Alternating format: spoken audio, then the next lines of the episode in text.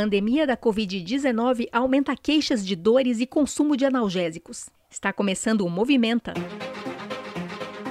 O podcast diário do jornalismo do Crefito 3. Esta é uma produção da Gerência de Comunicação do Conselho. Você ouve agora a edição número 87, de 4 de agosto de 2020. A apresentação do podcast é minha, Mônica Farias, jornalista, e da Gabriela Moreto, também jornalista. Tudo bom, Gabi? Aqui tá tudo bem, Mônica, e com você? Por aqui tá tudo bem. Então, vamos começar? Sim, vamos começar.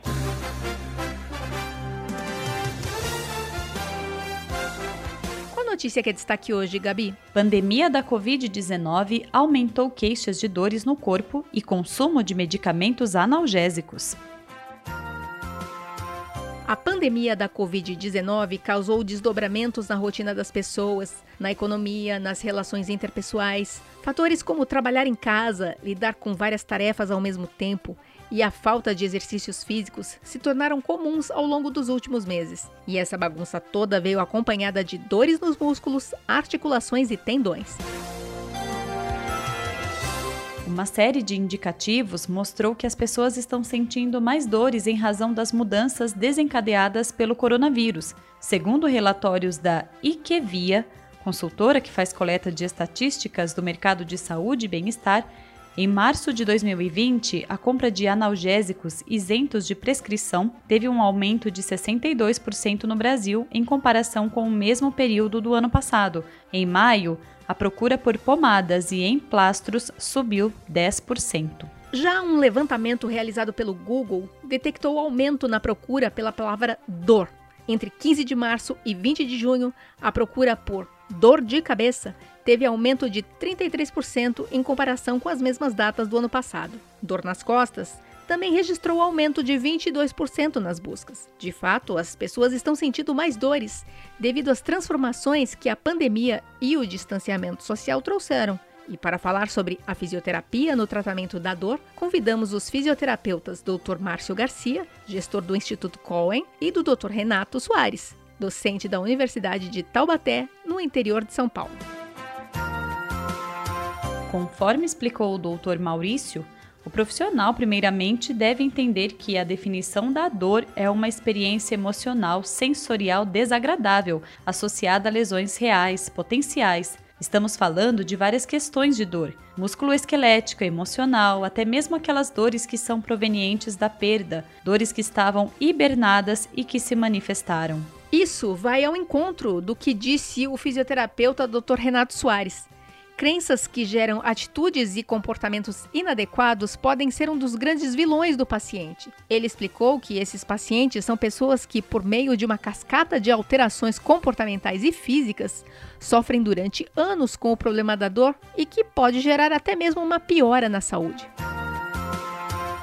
A fisioterapia sempre foi uma aliada no tratamento da dor. Dr. Maurício explicou que as pessoas procuram a fisioterapia porque sentem dor, mas esse problema deve ser respeitado e muito bem interpretado através de uma avaliação não apenas por meio das escalas de dor, como a escala analógica visual da dor, mas a interpretação do problema no que diz respeito às dores locais, irradiadas, dores em queimação e outros tipos de dores que estão associadas a outros tipos de problema. Dr. Maurício destacou que o profissional deve, além de usar modalidades terapêuticas para o tratamento da dor, acolher esse paciente. Sim, a fisioterapia possui uma infinidade de condutas para o tratamento da dor. Mas, como disse Dr. Maurício, o que vai fazer a diferença é o raciocínio clínico, a interpretação do problema e o entendimento da dor de cada paciente para então poder indicar o melhor tratamento. Dr. Renato destacou que o autogerenciamento do problema com auxílio do fisioterapeuta talvez seja o grande diferencial no tratamento. Essa intervenção primária vai ajudar o paciente a lidar melhor com o problema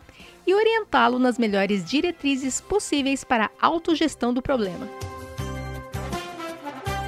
Mônica, nós temos falado em outros podcasts sobre o teleatendimento regulado pelo COFITO. Sobre isso, o Dr. Renato apresentou sua experiência com a ferramenta. Ele contou que, assim que começou a pandemia de Covid-19 no Brasil, sua equipe conseguiu demonstrar, junto às seguradoras e cooperativas de saúde, que valeria a pena uma intervenção rápida com os pacientes por meio da telefisioterapia. A resposta dos parceiros foi positiva e a equipe do Dr. Renato está realizando com frequência a intervenção em telefisioterapia. Dr. Renato disse também que já foram realizados mais de 1.800 atendimentos em telefisioterapia por meio de uma ação que contou com quase 20 fisioterapeutas treinados para realizar uma intervenção com o paciente, montar uma estratégia de gerenciamento do problema com engajamento, supervisão e orientação a esses pacientes. Voltando a falar em dor nos tempos de distanciamento, que atire a primeira pedra quem nunca tomou um analgésico ou um anti-inflamatório por conta e risco.